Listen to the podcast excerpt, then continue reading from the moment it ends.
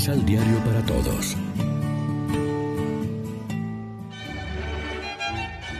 Proclamación del Santo Evangelio de nuestro Señor Jesucristo, según San Mateo. Al llegar Jesús a la región de Cesarea de Filipo, preguntó a sus discípulos, ¿Quién dice la gente que soy yo? ¿El Hijo del Hombre? Ellos dijeron, Unos dicen que eres Juan Bautista, otros dicen que Elías, otros que Jeremías o alguno de los profetas. Jesús les preguntó, ¿Y ustedes? ¿Quién dicen que soy yo? Simón contestó, Tú eres el Cristo, el Hijo del Dios vivo. Jesús le respondió, Feliz eres, Simón Barjona, porque no te lo enseñó la carne ni la sangre, sino mi Padre que está en los cielos. Y ahora yo te digo, tú eres Pedro, o sea, piedra, y sobre esta piedra edificaré mi iglesia, y las fuerzas del infierno no la podrán vencer. Yo te daré las llaves del reino de los cielos. Todo lo que ates en la tierra será atado en el cielo, y lo que desates en la tierra será desatado en los cielos. Lección Divina Amigos, ¿qué tal? Hoy es lunes 22 de febrero, la iglesia se viste de blanco para celebrar la fiesta de la cátedra del apóstol San Pedro, como siempre de la mano del pan de la palabra. La fiesta de hoy centra nuestra atención en la misión específica que recibió Pedro en la iglesia. Jesús se lo fue diciendo con diversas comparaciones e imágenes. Tú eres piedra y sobre esta piedra edificaré mi iglesia. Te daré las llaves del reino de los cielos. Te haré pescador de hombres. Confirma en la fe a tus hermanos. Apacienta mis ovejas. La cátedra es la silla del maestro, del catedrático, y la sede presidencial del obispo de una diócesis. Por eso su iglesia central se llama catedral, la que contiene la cátedra del pastor supremo de la comunidad, símbolo de su autoridad y de su misión como maestro, liturgo y pastor de la diócesis. En el Evangelio aparece claramente que la misión de Pedro no fue debida a una decisión suya ni de la comunidad, sino la voluntad de Cristo. Pedro responde con decisión, tú eres el Mesías, el Hijo de Dios vivo.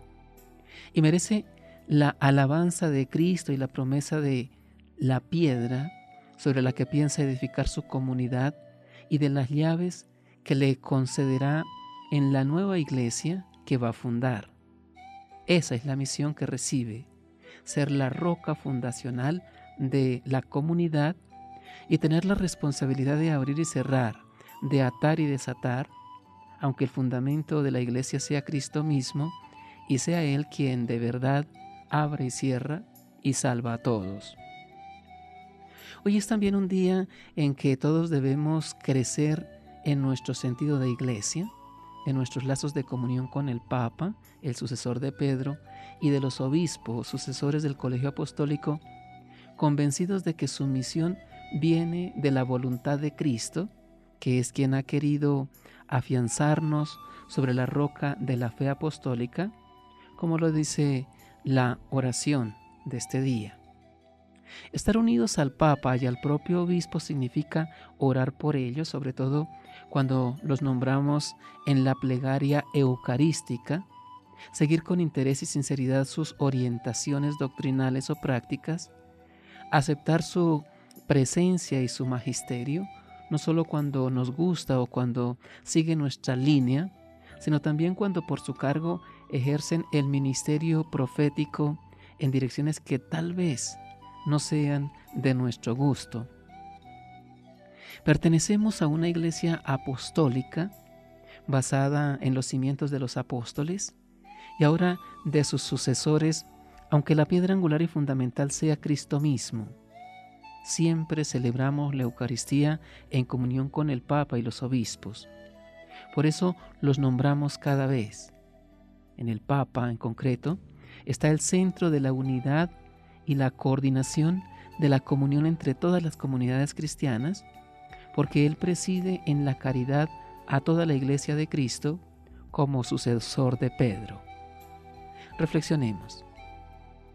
Solemos orar por el Papa y nuestros obispos para que cumplan bien su misión de pastorear al pueblo de Dios. Oremos juntos. Señor, danos la gracia de crecer en la conciencia de que somos una comunidad de hermanos unidos por una misma fe. Amén. María, Reina de los Apóstoles, ruega por nosotros.